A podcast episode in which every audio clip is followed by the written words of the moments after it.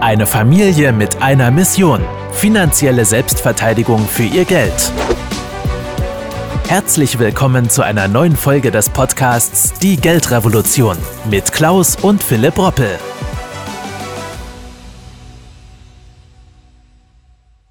Ja, der Euro, Teuro, ist für mich seit Jahren eigentlich ein Dauerpatient auf der Intensivstation. Und warum das so ist, ja, das wollen wir uns mal näher in diesem Video anschauen.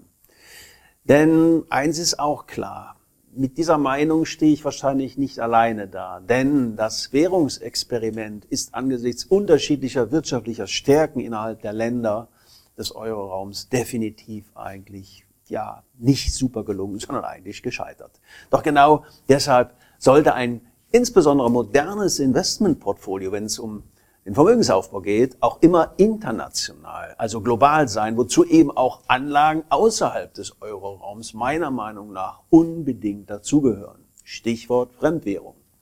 Denn wer global investiert, der kommt um Investments in Nicht-Euro-Währung eigentlich gar nicht mehr herum. Und selbst wenn Sie persönlich den Wert des Euros aktuell auch ja schon mal in Frage stellen oder fürchten, sollten Sie sich alleine aus Gründen der Risikodiversifizierung Anlagen in Fremdwährung einmal wirklich genauer anschauen. Und genau das werden wir jetzt gemeinsam auch in den folgenden Minuten hier gemeinsam letztendlich auch mal versuchen umzusetzen, Ihnen das Bild etwas näher zu bringen. Und was die Währungen angeht, so gilt von jeher die alte Kaufmannsweisheit. Nicht alle Schiffe auf einer See. So könnte man es vereinfacht auch sagen. Wer also kein Währungsspekulant sein möchte, sondern sein Geld langfristig investieren möchte, sollte niemals nur in einer Währung engagiert sein. Denn mal ist es der Pfund, mal der US-Dollar und mal der Schweizer Franken eben stärker. Letzterer nimmt jedoch eine Sonderstellung ein. Denn der Schweizer Franken war schon immer einer der stärksten Währungen, vor allem immer dann, wenn in der Welt Krieg herrschte. Kein Wunder also, dass der Franken auch bei vielen internationalen vermögenden Investoren als sicherer Hafen gilt. Jedoch sollten Sie sich bei einem Entschluss für ein Investment in den Schweizer Franken, beispielsweise auch in die vergangene Entscheidung der Schweizerischen Nationalbank auch mal vor Augen führen. Was ist gemein? Nun, am 15. Januar 2015 verkündet man dort, die Kopplung an die europäische Gemeinschaftswährung Euro aufzuheben. Daraufhin gewann der Schweizer Franken innerhalb weniger Tage um 15 Prozent.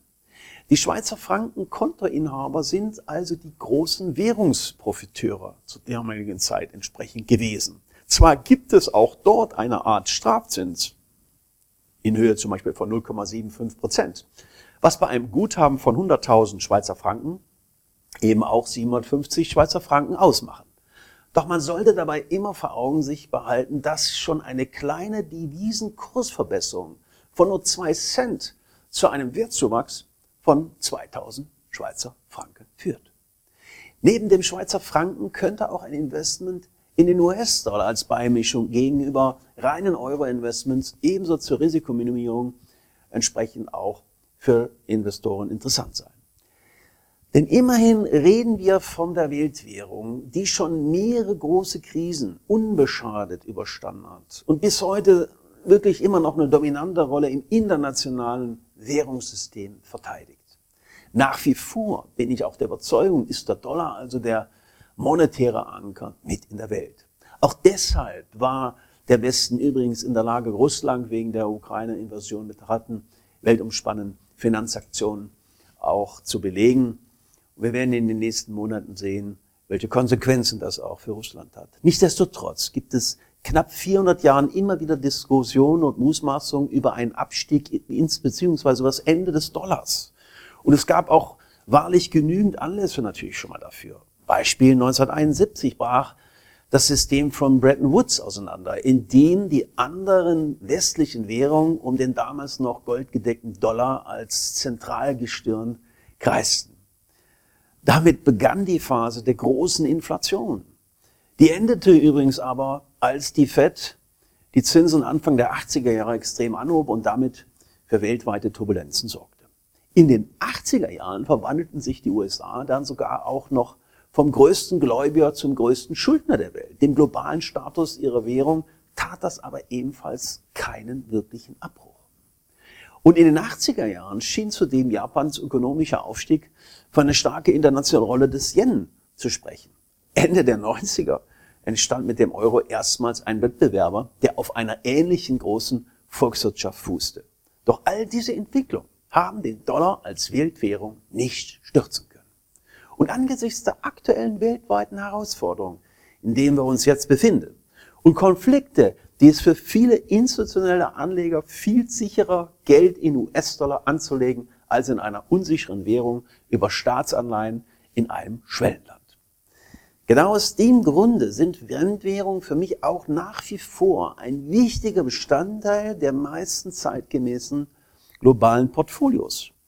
Denn sie bieten, wie bereits angesprochen, eine weitere Möglichkeit der Diversifizierung.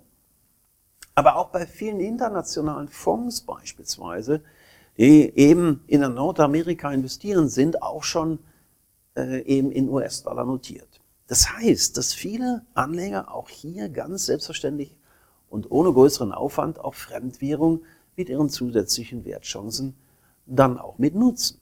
Gleiches gilt übrigens auch für Wertpapiere, die in Schweizer Franken notieren und ebenfalls eine sehr sinnvolle Alternative durchweg beziehungsweise zur Ergänzung im Eigendepot bieten, um Risiken ja, zu minimieren und Chancen natürlich auch zu nutzen.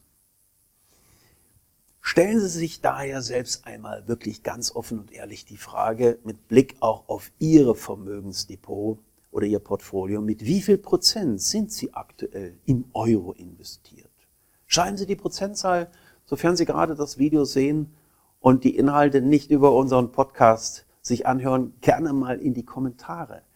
Denn das würde mich wirklich mal interessieren. Sind es 100 Prozent, 50 Prozent oder nur 20 Prozent, wie auch immer. Wer angesichts dessen aber mal meine ganz persönliche Meinung zu seiner Vermögensaufstellung haben möchte, der kann sich hier in der Beschreibung auch gerne einmal zum kostenfreien Vermögenscheck bei meinem Team und mir eintragen, wo wir natürlich uns gerne auch mal Ihr Depot vertraulicher Basis anschauen und das Ganze mal auch unter die Lupe nehmen können. Vielen Dank, dass Sie heute wieder mit dabei waren.